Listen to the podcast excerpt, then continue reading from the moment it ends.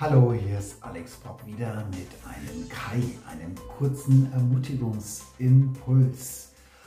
Wer kennt es nicht, sich Sorgen zu machen, was die Zukunft wohl bringen mag? Persönlicher Art, vielleicht hast du finanzielle Sorgen, vielleicht steckst du richtig in, in tiefen Problemen drin und weißt nicht, wie du da rauskommen kannst.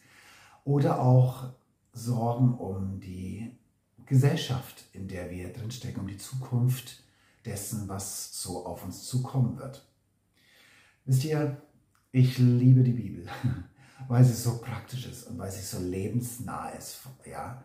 Und so habe ich in den Sprüchen gelesen. Und hier möchte ich einen Auszug euch regelrecht präsentieren, weil er so ermutigend ist. Und zwar heißt es hier im Sprüche 10, Vers 22, der Segen des Herrn allein macht Menschen reich. Durch eigene Sorge kann er nichts hinzufügen.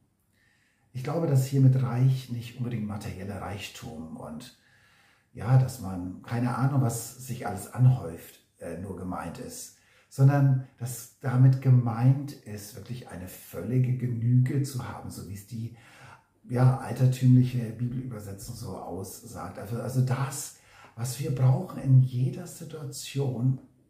Ja, und das das wird uns gegeben, nicht durch Sorgen und das, was sich auch an, aus der Sorge heraus oft so produziert an Aktivismus oder was auch immer, sondern dass es der Segen des Herrn ist, der uns dahin führt. Und so heißt es dann zwei Verse weiter, Vers 24, was der Gottlose fürchtet, das wird eintreffen. Aber die Hoffnungen der Gottesfürchtigen werden sich erfüllen. Ist es nicht wunderbar? Was hier mit gottlos gemeint ist, sind jetzt nicht äh, so diese Kategorie von Menschen, die wir oft als vielleicht gottlos einstufen, ja, so richtig diese Mörder und ja, also diese ganz schlimmen Menschen, ja, ähm, sondern was hier gemeint ist, ist, ist buchstäblich ohne Gott zu leben. Und das meint hier nicht Religion und es meint auch nicht Kirche, was äh, viele Menschen mit Christentum in Verbindung bringen sondern was hier gemeint ist, ist buchstäblich die, die echte, lebendige Beziehung zu Gott.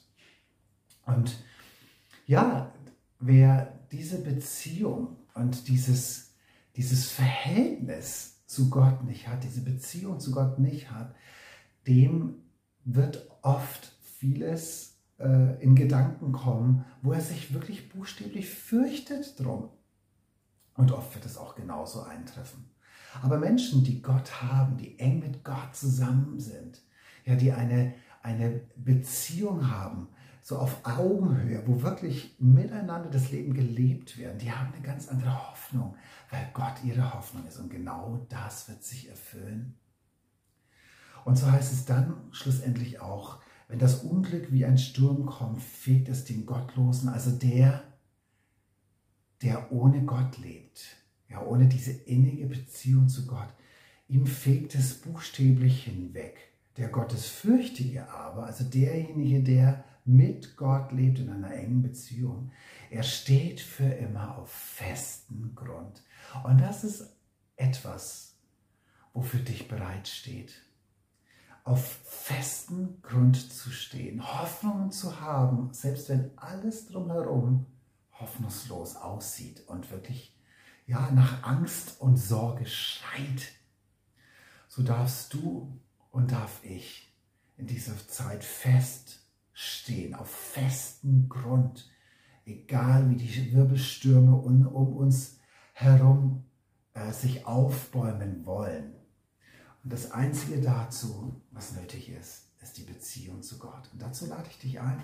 Ich lade dich ein, fernab von jeglicher Religion, fernab von Kirche, äh, zuallererst die Liebesbeziehung zu deinem himmlischen Vater, zu deinem Schöpfer zu entdecken, indem du einfach sagst, Gott, hier bin ich, hier bin ich. Ich möchte es versuchen mit dir. Ja, ich kenne dich vielleicht nicht und ich weiß nicht alles über dich, vielleicht weiß ich gar nichts über dich und vielleicht traue ich dem Ganzen auch noch nicht. Aber wenn es dich wirklich gibt, dann offenbare dich mir. Und ist dir was? Also das tut Gott, dein lieber, lieber himmlischer Vater, wird